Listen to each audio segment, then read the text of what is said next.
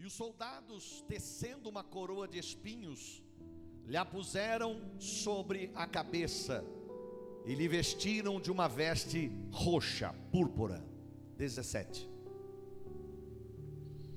E ele levando, e, levando ele as costas a sua cruz, saiu para o lugar chamado Calvário, que em hebraico se chama Gólgota. 18.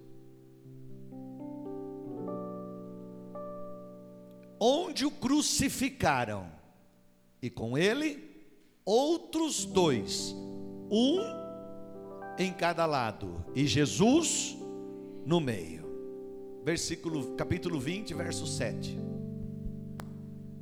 E que o lenço que tinha estado sobre a sua cabeça não estava com os lençóis, mas enrolado num lugar à parte.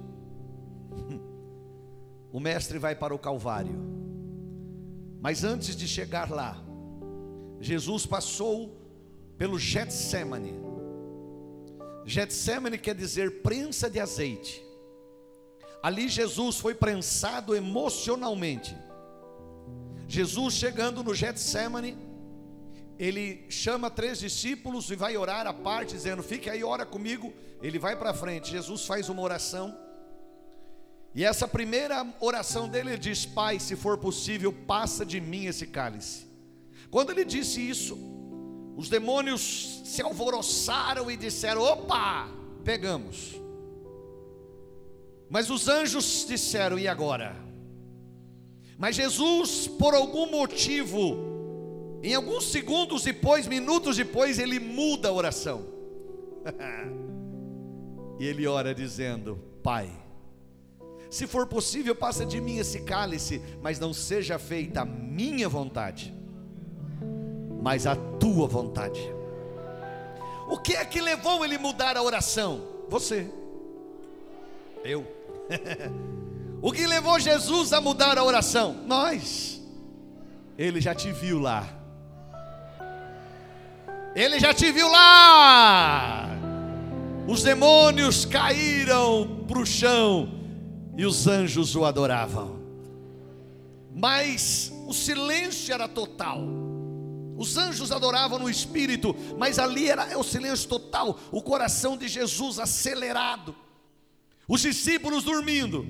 A Bíblia diz que apenas um anjo desceu ali e apareceu e ele consolava o Senhor. E ele consolava o mestre, um anjo de todos os milhões e bilhões de seres celestiais, apenas um desce para consolar o mestre. Nesse momento chega Judas com os principais dos, das autoridades da época pegam Jesus. Judas havia feito um acordo dizendo: aquele que eu beijar, este é Jesus. Por que uma senha? Por que um código? Porque Jesus era igual a todo mundo. Às vezes a gente vê pessoas que Deus começa a usar, ele começa a se achar acima do bem e do mal, ele é o tal. Não, Jesus sempre foi igual a todo mundo. Jesus sempre foi amigo, Jesus estava junto, comia com todo mundo, ria com todo mundo, Jesus estava junto. Ele era, ele era e é o rei dos reis, mas ele era humilde, humilde ao ponto de tocar o coração do Pai. E aí Judas vem e dá-lhe um beijo, e Jesus pergunta para ele: Aqui vens, meu amigo. Quando Jesus chama ele de amigo, Jesus não, não, estava tirando uma da cara dele ou fazendo uma, uma chacotinha ali. Não, Jesus realmente reconhecia Judas como amigo. Porque às vezes a pessoa pode estar brava com você, mas você não está bravo com ela. Às vezes eu vejo pessoa olhando de cara feia para mim, mas eu não estou bravo com ela, o problema é dela. Então quem estava traindo não era Jesus, quem estava traindo era Judas. Então Jesus diz a ele: Aqui vens, meu amigo ele reconhecia Judas como um amigo, e o amigo estava traindo ele. E quando ele faz isso, os oficiais vêm para pegar Jesus, os soldados vêm. Quando eles vêm para atacar Jesus, Pedro tira a espada, corta a orelha de um camarada que um dos, um dos evangelistas chama de Malco. Jesus diz assim: Não, não, não, Pedro, com aquele que fere com a espada, com a espada será ferido. Guarda a espada. Guarda aí. E Jesus no escuro não tinha lâmpada tal, eram apenas umas lamparinas a, a, a, que, eles, que eles usavam na época, a óleo, alguma coisa, nem querosene era, era alguma coisa que eles usavam lá. E era muito escuro. Então Jesus procura ali o um pedaço da orelha do cara, dá uma balançada para tirar a poeira e bota no lugar de novo. Ele opera milagre até na traição. Ele opera milagres até na traição. E ele é preso. Quando ele é preso, os, os, os soldados estavam chegando perto dele para amarrá-lo e prendê-lo. E eles perguntam: Quem é? Quem é Jesus? E ele diz: Sou eu. Sou eu é o nome de Deus ao contrário. Deus é o grande eu sou. Quando Jesus diz sou eu, eles caem. Porque ninguém suporta o nome de Deus. Eles caem. Depois eles se levantam, se ajeitam de novo, se levantam e prendem Jesus. E Jesus diz: Se vocês querem a mim, deixa eles embora, para cumprir a palavra que diz: Eu não perdi nenhum deles. Eu não perdi nenhum deles, aleluia. E aí ele é preso, ele é levado às autoridades judaicas, ele é levado ao sumo sacerdote e julgado de maneira errada. Ele é condenado pelas autoridades dos seus próprios irmãos e aí ele é levado a Pilatos, levado a Herodes. Quando ele é levado ali, Herodes, é, Pilatos pergunta para ele: então você é o rei dos judeus? Ele diz: Você está dizendo? Não, mas estão dizendo aí que você é o rei dos judeus. Ele diz: Não, toda autoridade, até a sua, vem de Deus. Se não fosse Deus, você não era o que você é. Ele é o rei, ele é o Senhor dos céus. Mas aí o Herodes vai e diz para eles assim: para os que o acusavam, os religiosos da época, eu não tenho o que acusar ele, ele não tem culpa de nada, eu vou soltá-lo. E eles disseram: não, você tem um costume, nós temos um costume que na Páscoa se solta um preso, então nós escolhemos que solte Barrabás. Barrabás era um assassino, trocaram um assassino por um santo, trocaram um assassino pelo Salvador da humanidade. E ele disse, ele disse: Não, mas leva vocês, julgue ele, mate ele vocês. E eles disseram: Não, na nossa lei diz que não pode matar ninguém. Como é que nós vamos matar? E aí ele, ele disse assim: Mas eu, se eu fizer, então a culpa é minha. E, e, e Pilatos vai e lava as mãos na frente deles. E diz: Eu estou lavando a mão desse inocente. Eles disseram assim: Que o sangue dele caia sobre nós. Israel sofreu uma consequência muito grande por causa dessa palavra que eles falaram: o sangue dele caia sobre nós e sobre os nossos filhos. E Jesus é condenado. A primeira coisa que você leu comigo ali, em João 19, ele foi açoitado. O primeiro sofrimento de Jesus foi no açoite, está lá, ó. Pilatos tomou então Jesus e o açoitou. Irmãos, o, o, o chicote que batia em Jesus, ele era conhecido na época por gato de sete caudas. Era um chicote com couro muito seco, com pedaços de metais e, e ossos secos entrelaçados. Aquele, aquele ele não só feria a pele, mas ele entrava na carne e arrancava pedaços. E Jesus leva 39 chicotadas dessa.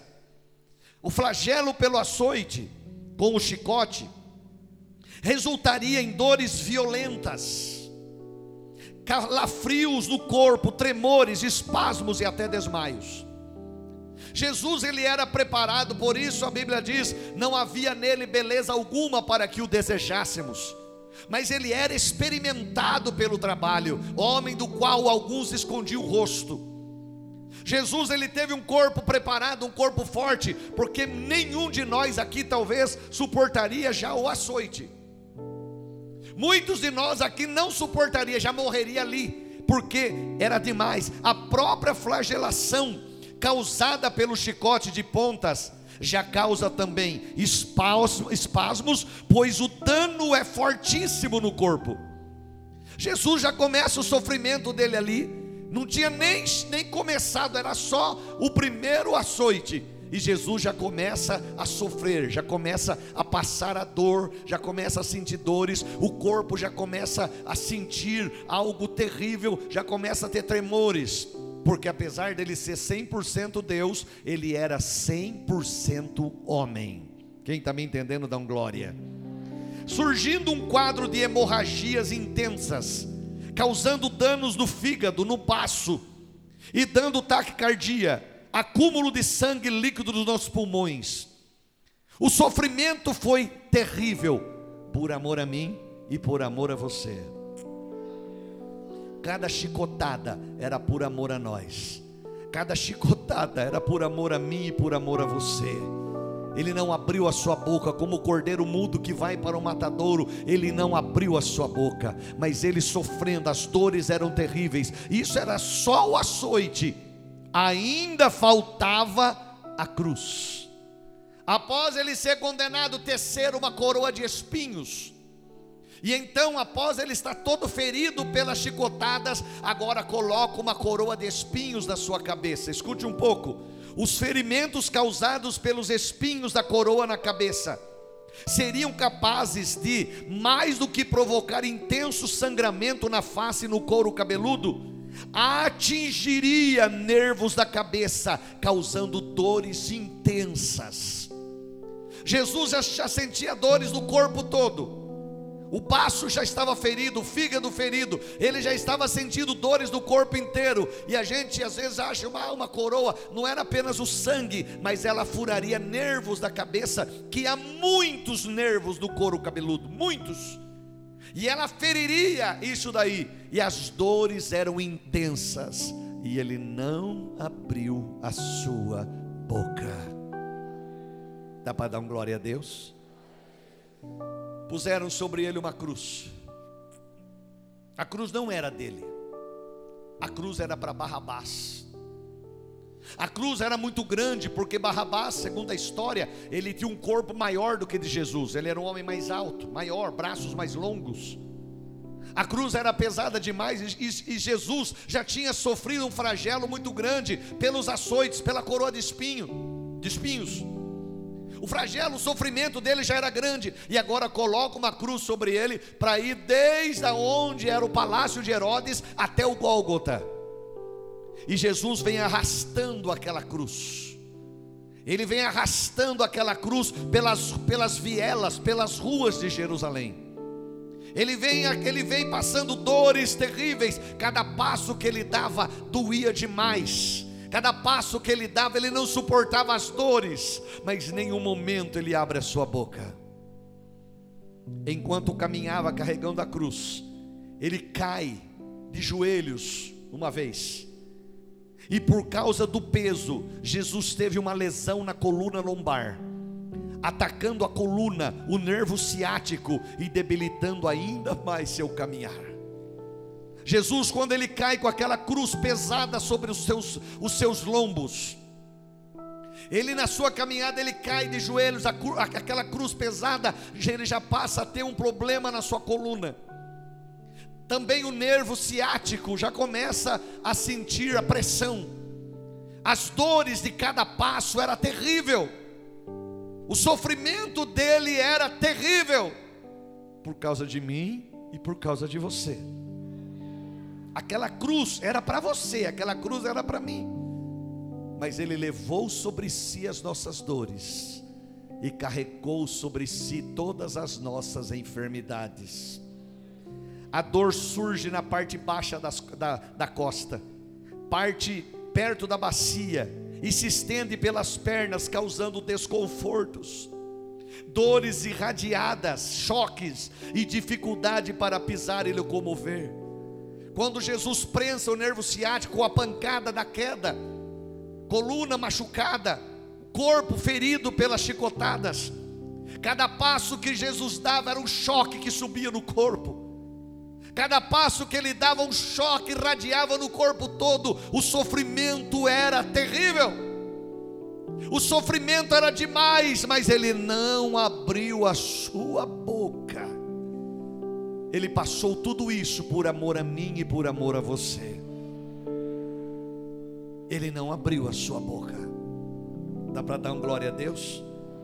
Quando Jesus chega na cruz, na, no monte do Gólgota, Jesus é posto em cima daquela cruz que ele nem tinha conseguido chegar até lá com ela. Um homem chamado José, natural de Arimateia, Ele ajudou a carregar a cruz.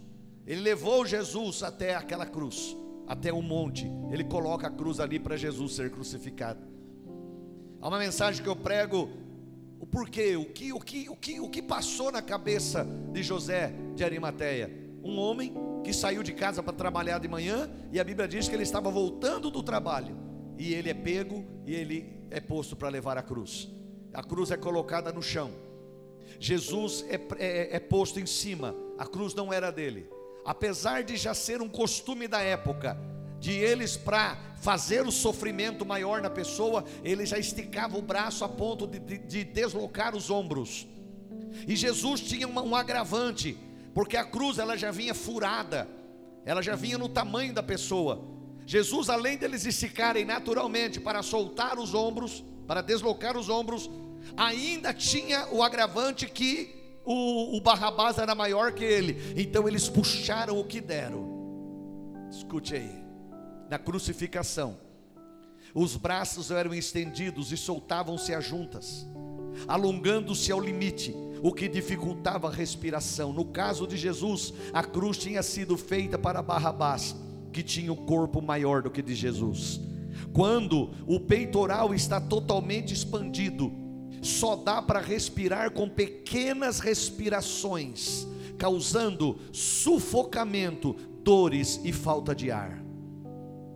Quando aquilo aconteceu, você está me entendendo ou está prestando atenção em outra coisa? Quem está me entendendo, não glória. Não, não tire a sua atenção, só se você não valoriza o que Jesus fez. Jesus na cruz, então, o, o, os braços alongados, aquilo faz pressionar os pulmões. Ele não conseguia erguer a cabeça, ele não tinha mais forças. Quando alguém diz, ah, Jesus ergueu, não, ele não tinha condição, a cabeça já estava pendida para um dos lados. E a respiração não era como você faz normalmente, não dava. A respiração era com pouco ar. Ele não tinha forças para respirar, não tinha como entrar ar dentro dos seus pulmões, o sofrimento era demais, além das dores. As dores irradiavam no corpo todo dele. o tétano já tinha entrado por causa daqueles pregos. E aonde eles, aonde eles pregavam, era um local que já era preparado para o sofrimento. Por quê? Porque ali era um local que saía pouco sangue, já para evitar que o sangue escorresse para que, para que houvesse mais tempo de crucificação e o sofrimento fosse maior. E ali Jesus estava, mas em nenhum momento ele abriu a sua boca. o, o, a cabeça caída porque já não tinha força para levantar. Jesus se preocupa com Maria. Quando ele olhando com dores, ele olha, vê Maria, vê João, ele diz para ela assim: Olha, Maria, olha, olha, mulher, eis aí teu filho. Filho, eis aí tua mãe. Jesus estava dizendo: João, cuida dela. Jesus se preocupou pelo cuidado de Maria, mesmo na sua morte. Quando o ladrão do lado grita para ele: Me ajuda, me ajuda, o senhor está aqui, o senhor não deve nada, eu devo. O outro estava falando: Ah, se você é Deus, mata, é, é, tira nós aqui. Se você é Deus, sai daqui, tira a gente também. O outro dizia: Você não sabe o que fala. Nós estamos aqui porque temos culpa, mas ele não deve nada. E ele diz a Jesus: Lembra-te de mim quando entrares no teu reino. E o Senhor, mesmo na cruz, ainda tem compaixão e teve tempo de salvar mais um. E a, e a história não conta, mas quem sabe não teve tempo até para salvar o outro, porque Jesus nunca vai perder ninguém. Todos que vêm a Ele, se encontra com Ele, passa a ter vida eterna. Jesus Cristo veio para trazer vida e vida com abundância. Ele veio para trazer vida e vida com abundância. Ele veio para trazer vida e vida com abundância. Dá um glória a Deus bem forte. A dor do nervo ciático causa uma irradiação de dor que vai da coluna aos pés, quando pisa no chão, parecendo mesmo choque demais. Quando Jesus morre, ele não tem forças para levantar a cabeça, mas ele de cabeça baixa, ele, ele grita, ele fala: Pai, Pai, não, não, não, não acuse eles, perdoa eles, porque eles não sabem o que fazem. No último momento, ele de cabeça baixa, mas ele grita na língua deles, falando uma palavra muito forte: Tetelestai, que quer dizer está consumado. Eu paguei o preço. Eu paguei o preço. Pai, está feito. Quando ele morre, a terra treme. Quando os soldados olham que ele já estava morto, Deus coloca no coração de um subtexto, Deus, Deus, porque precisava isso acontecer. Deus faz um soldado furar o, o lado de Jesus, para sair o resto que tinha, sai água misturada com sangue. Quando ele está de braços abertos, ele estava abençoando o norte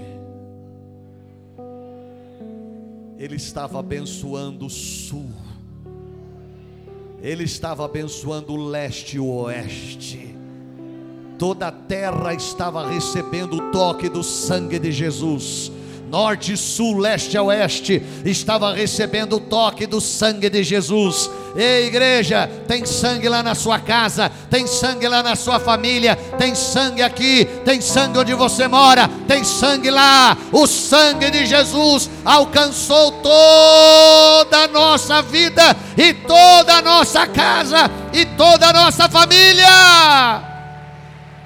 Quem está me entendendo, dá glória. Olha para esse irmão ao lado e diz para ele: Tem sangue lá, irmão?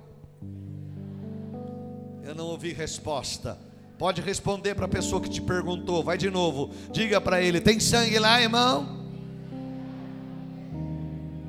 O que cobre a sua casa é o sangue de Jesus. Todo dia eu oro, Senhor, cobre a minha casa com teu sangue coloca muralhas de fogo e sangue ao redor da minha casa, e eu oro por você, coloca muralhas de fogo e sangue ao redor da casa da igreja, dos irmãos da igreja, aqui em volta da igreja, tem muralha de fogo e sangue, sabe o que? Porque na cruz ele mandou sangue para o norte, ele mandou sangue para o sul. Ele mandou sangue para o leste e oeste. Todos os cantos do planeta foram alcançados pelo sangue de Jesus.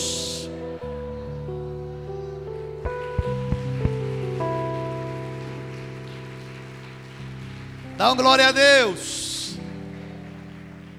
Jesus não podia ficar na cruz, Celso.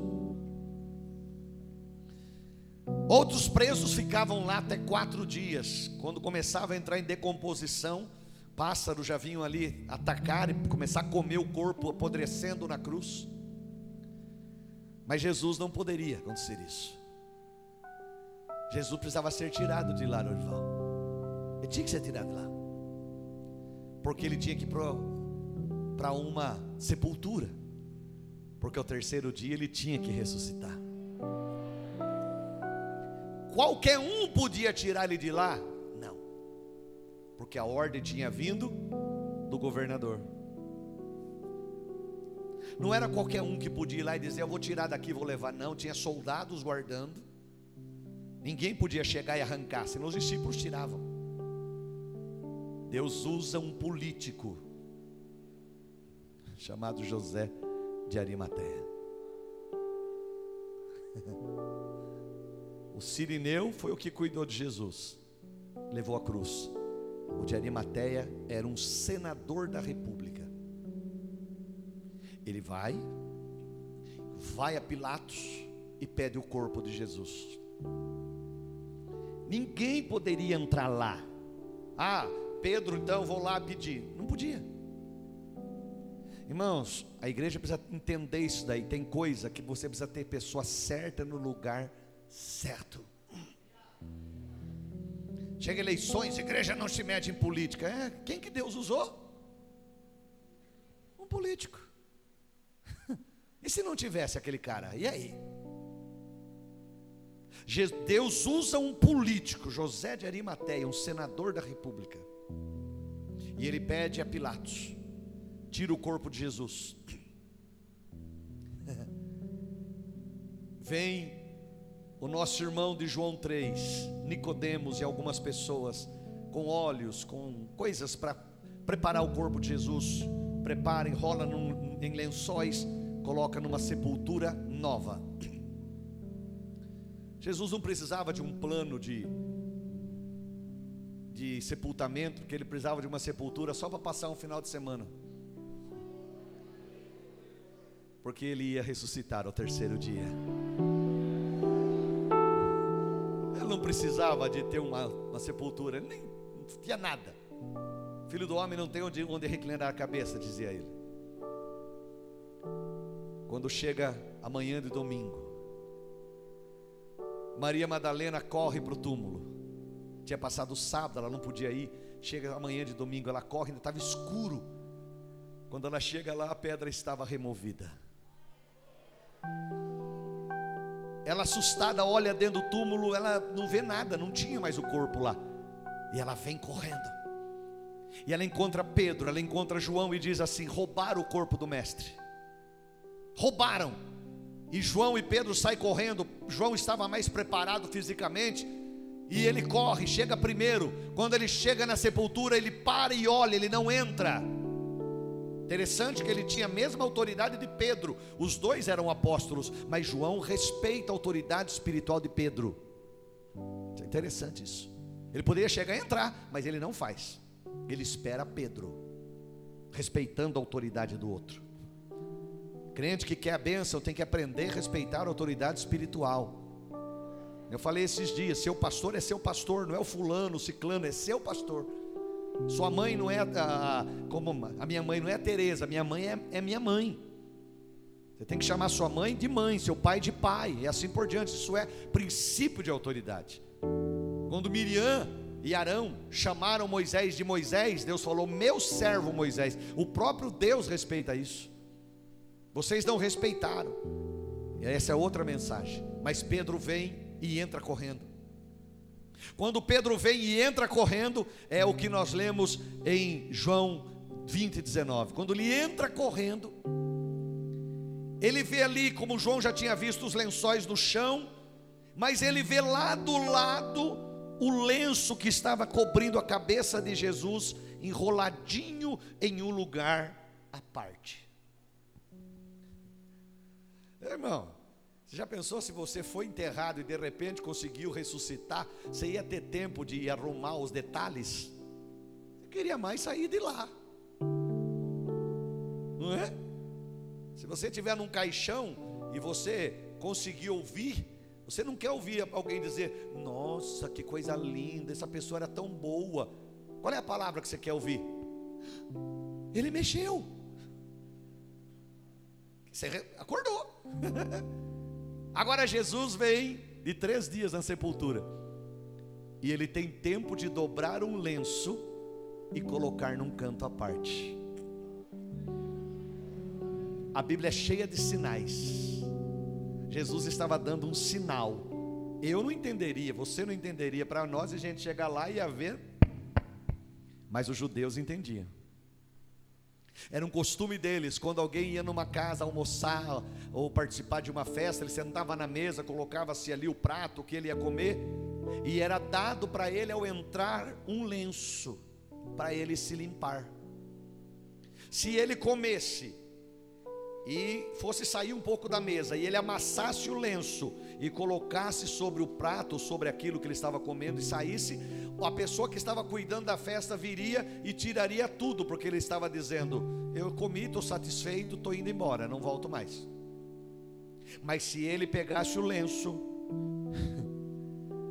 e dobrasse e colocasse no canto da mesa, perto da onde ele estava, a pessoa chegaria e entenderia, entenderia que ele estava dizendo: Eu fui, mas eu vou voltar.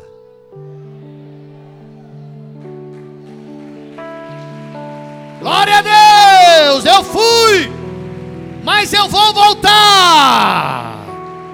Eu fui, mas eu vou voltar.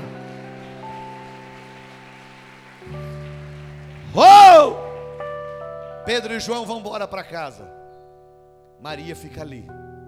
Quem insiste alcança o milagre mais rápido. Vou tentar de novo. Quem insiste, alcança o milagre mais rápido. Batei, abrir-se-vos-á. Buscai, achareis. Pedi, ser-vos-á dado. Boa medida, recalcada, sacudida, transbordante, vos deitarão em vosso regaço. Maria volta chorando, chorando, chorando, chorando, chorando. Ela dá uma olhada dentro, agora ela olha, ela vê dois seres celestiais. Um assentado onde estava a cabeça de Jesus e um assentado os pés. E eles dizem: Por que choras, mulher? E ela diz: Porque levaram o meu mestre, eu não sei onde o puseram. Quando ela vira para trás, ela vê um homem de pé, ela pensa que é o homem que cuidava da, daquele, daquele jardim. E o homem pergunta para ela assim: Por que choras, mulher? E ela diz: Porque levaram o meu mestre, e eu não sei onde o puseram. Se o senhor sabe, conta para mim que eu vou buscar. E ele diz para ela: Maria. E ela olha e reconhece e diz para ele: Rabone. E ele diz: Não, não me segure, Maria. Vai e diz para os meus irmãos que eu ressuscitei. Vai e diz para eles que eu estou ressuscitado. Aleluia. E a Bíblia diz que passou-se o tempo naquele dia, Jesus novamente desaparece. Naquela tarde tiveram uma reunião no local fechado, com medo, todo mundo com medo, trancado, não tinha como entrar, o povo ali dentro com medo. E agora o que nós vamos fazer? Você já pensou se é você? Que de repente você vai encontrar aquelas pessoas que te traíram. De repente você vai encontrar aquelas pessoas que te abandonaram. Aquelas pessoas que te deixaram para morrer sozinho. Você vai encontrar aquelas pessoas que fugiram e te deixaram na mão. Você vai encontrá-los novamente. Qual seria a sua atitude? A minha atitude. Jesus ele entra no local onde estava essa turma. O único evangelista que teve coragem de deixar escrito foi Mateus. Os demais não. Nem Marcos, nem Lucas, nem João deixou, mas Mateus escreveu e todos o abandonaram. E de repente, Jesus entra numa sala ressuscitado, ele entra numa sala onde estava essa turma. E sabe o que ele diz? Paz seja convosco. Paz seja convosco. Uou! Na segunda vez que ele diz, paz seja convosco, ele diz, recebam o Espírito Santo. Aleluia! Glória a Deus. Jesus fica um pouco ali e de novo puf, some. Acabou a reunião, saíram desesperados, desesperados, encontraram um homem que era um duvidoso. Chamava? Ah, vocês sabem a história, Tomé. Tomé não tinha ido na reunião. Acho que ficou assistindo a sessão da tarde. O domingo, o domingo, domingo, domingo, domingo, Domingão do Faustão. Domingo legal. Ele não foi na reunião. Quando encontraram ele, disseram: Tomé, nós vimos o Mestre. Ele ressuscitou, Tomé, ele está vivo. Tomé falou: Eu só acredito. Passou-se oito dias. Volta-se a uma reunião no mesmo local. Tomé foi. Tomé foi. Que aí já era segunda-feira da outra semana, né? terça-feira da outra semana. Tomé foi. Quando eles estavam ali orando, porta fechada, tudo trancado, ele entra. Paz seja convosco. O que traz a paz das alturas, Ele trará paz para nós, e trará, trará paz para o Brasil, trará paz, trará paz para Israel, trará paz para as nações, trará paz para Itapetininga. Tomé estava lá, os olhos de Jesus vão em Tomé. Vem cá, Tomé. Ó oh, Senhor. Não, Tomé, vem cá. Bota a mão aqui. Está vendo o buraco da, do cravo? Não, não precisa. Bota a mão aqui. Está vendo o buraco da lança? Vem cá. Não, ó oh, grande Senhor, Jesus falou, Tomé, mais bem-aventurados os que não viram creram. Dá para dar um glória a Deus? Passou-se os dias. As coisas vão acontecendo. Você aceitou Jesus numa reunião de domingo, o fogo desceu, você está cheio da glória. Vai embora na segunda, ainda está irradiando aquela unção. A mensagem está na sua cabeça. Oh glória, mas vem terça, vem quarta, passa-se uma semana, dez dias, quinze dias. As coisas vão acontecendo, o dia a dia vai passando. Nada muda. Pode acontecer o maior problema, não é porque meu coração dói que o mundo vai parar, não vai, as coisas vão acontecendo. Chegou o momento, começou a chegar as contas, a conta do celular de Pedro, a internet de João já estava cortando, a Vivo já estava ligando desesperadamente para Mateus, né? Tá todo mundo desesperado, a Sabestra tinha cortado a água de Lucas né?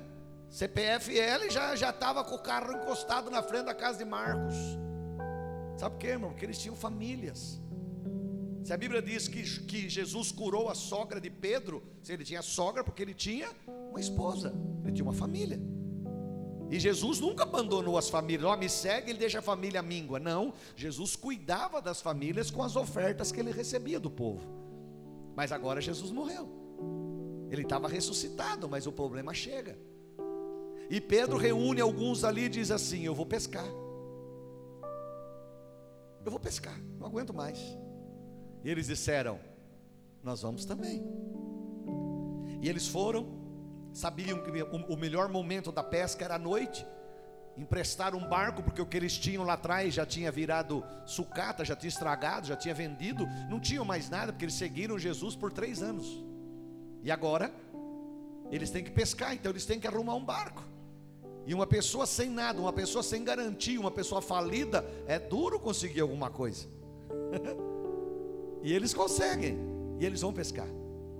E joga a rede para cá, joga a rede para lá, meia-noite, duas da madrugada, joga, puxa e tá, e tá, e tá. Não vinha nada, nada, não pegava nada, nem peixe ruim não vinha, nada. Amanhecendo o dia, eles estavam desesperados, já vindo, mas eles olham um vulto na praia, assim, alguém estava lá. E esse alguém grita: Ei!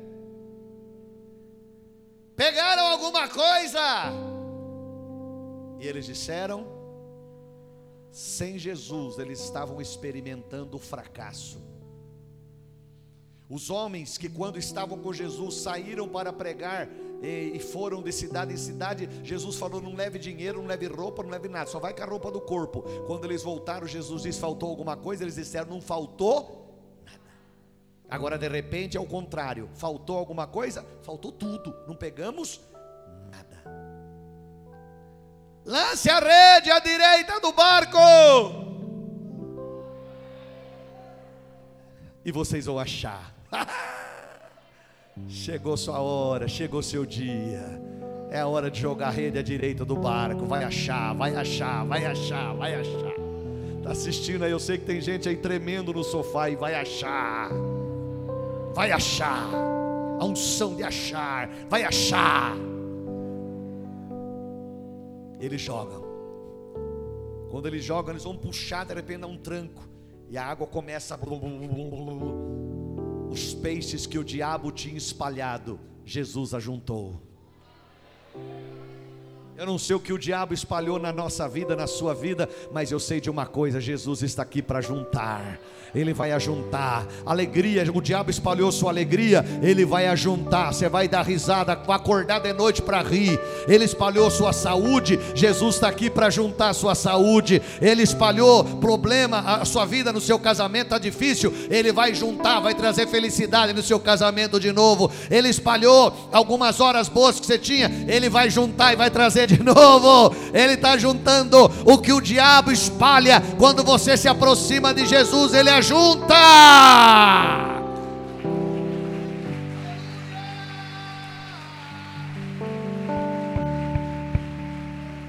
Sabe por quê? Porque ele vive, posso crer. É isso aí porque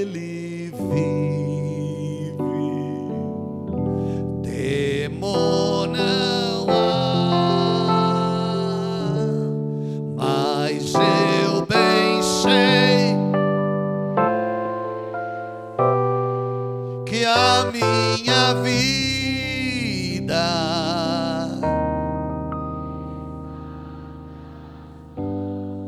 do meu Jesus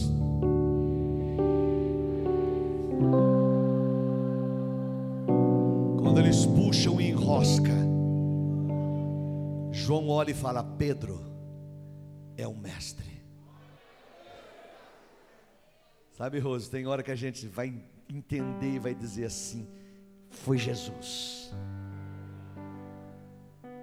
Tem o que dizer, Cida, foi Jesus. Você sabia que não ia dar certo, você vai dizer, Cornique, foi Jesus.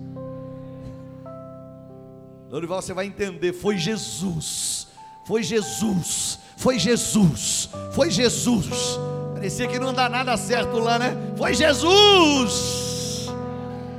Foi Jesus, foi Jesus, foi Jesus. Pedro é o mestre. Pedro estava seminu, só com uma, uma toalhinha cobrindo. Pedro apavorado pula na água. Alguém joga um pano para ele lá para ele se enrolar. Ele expulsa o barco. Não tinha como vir, mas vieram arrastando, arrastando, arrastando. Conseguiram chegar na praia. Quando chegaram na praia, tinha lá uma fogueira, pão e peixe. Posso falar uma coisa da minha cabeça? Se você quiser entender errado, não estou falando isso por mal, talvez você está assistindo você vai querer entender errado, mas não é. Em Mateus 4, quando Jesus foi tentado no deserto, a primeira tentação de Jesus, oh, que o diabo usou contra Jesus, foi: Se tu és o filho de Deus, manda que estas pedras, irmãos, aquele que tinha transformado água em vinho, tem poder para transformar pedra em pão.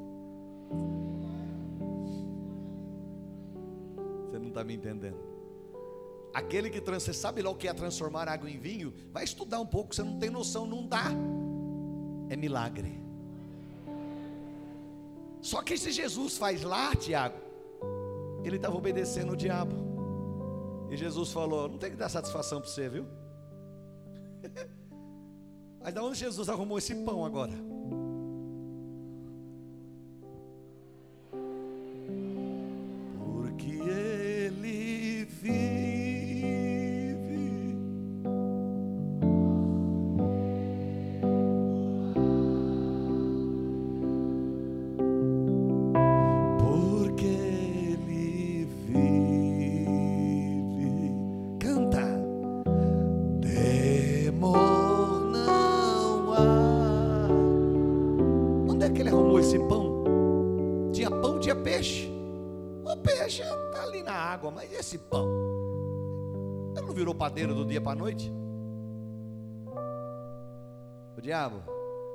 Você mandou, dançou. Estou ressuscitado, quem manda sou eu.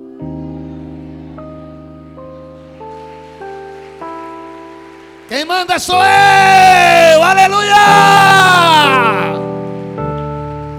Ele vive! Ele vive! Ele vive! Ele vive! Ele vive! Ele vive!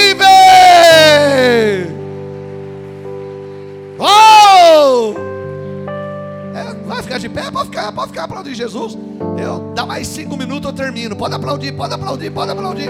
Dá glória a Deus aí, dá glória a Deus aí.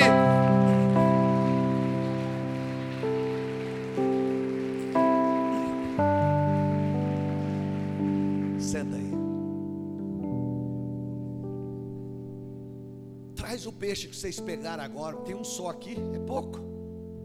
Traz o peixe que vocês pegaram. Vamos fazer uma festa. Traz, limpa peixe, coloca tal, começa a comer e tal, aquela coisa toda. Ninguém fala nada.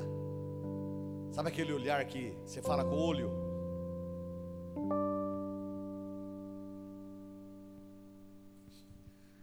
Todo mundo queria dizer a ele, mas ninguém tinha coragem de perguntar. Comer, tá. Jesus encosta em Pedro e fala: Tu me amas? Eu ia pôr mais coisa, irmão, mas tá tarde, eu não vou pôr. Vamos, já vamos adiantar. Sim, te amo. Pacenta as minhas ovelhas. Pedro, tu me amas? Segunda vez, sim, te amo. Então apacenta as minhas ovelhas. Terceira vez, tu me amas? Pedro já ficou meio irritadinho, porque Pedro era, era sangue quente. Tu sabes que eu te amo? Apacenta as minhas ovelhas. Pedro, primeira vez que eu te chamei, eu te dei tanto peixe e não pedi para você contar, mas eu mostrei para você o que eu podia fazer. Na primeira vez, você conseguiu encher mais de, mais de dois barcos de tanto peixe, mas eu, eu, eu deixei lá, vocês jogaram lá, e o povo foi abençoado, vocês foram embora. Agora, Pedro, você contou, né? É, o senhor fez eu contar. Quanto deu? 353. Pois é. Vocês entendem que para nós judeus 353 quer dizer meu Deus é grande.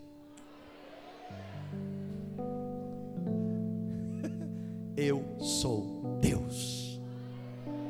E aí, Pedro, lá eu te dei uma quantidade, eu não pedi nada, porque você estava começando, mas agora, só para você entender, eu te dei 353 grandes motivos para você nunca mais me abandonar.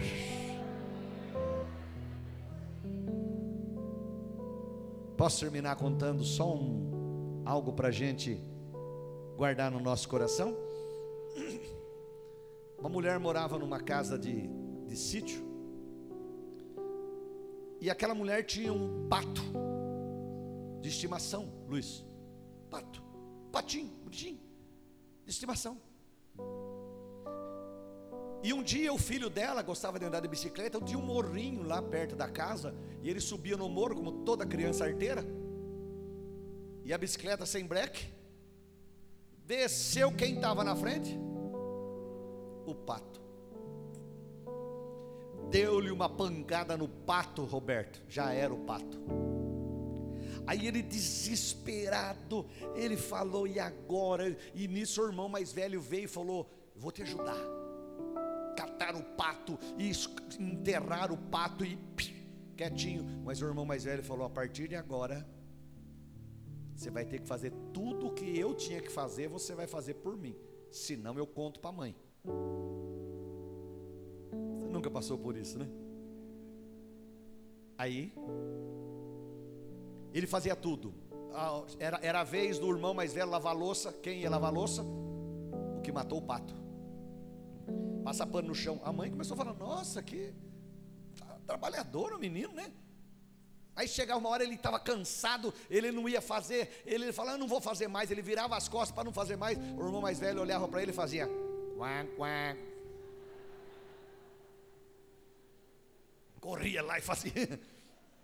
Mas um ele não aguentou mais. Ele estava saindo para ir para a escola e falou: Mãe, precisa falar com a senhora hoje. Ela falou: Fala. Falou: Não, a hora que eu voltar da escola eu falo. E voltou. Aí, quando ela foi conversar, a mãe falou: O que, que você quer falar? Mãe, eu queria falar. Já começou a chorar, né? Eu queria falar para a senhora, mãe. aconteceu um acidente um tempo atrás aí, e a senhora percebeu que sumiu o seu patinho, né? Ela falou, percebi que aconteceu. Não, é que eu desci com a bicicleta lá do morro, lá de cima, e se fosse um gato, o gato ia pulado, mas o pato entrou na verdadeira da roda. Entrou, enroscou lá e morreu. E eu enterrei, mãe, e agora é, a senhora vai me bater. Ela falou, filho, no dia que você matou o pato, eu estava na janela, eu vi tudo. Eu vi o seu irmão ajudando você a enterrar o pato. Eu só estava esperando o momento de você vir pedir perdão. O pai está sempre na janela. Ele não sai de lá. E ele viu você matar o pato. Ele viu aquele que te ajudou a esconder o pato mas Ele só está esperando você ir nele e pedir perdão. Eu não sei qual pato é, mas Ele viu. E Ele viu aquele que está te ajudando a ir para um caminho errado e escondendo. Ele nunca sai da janela. Ele viu tudo. Ele está dizendo.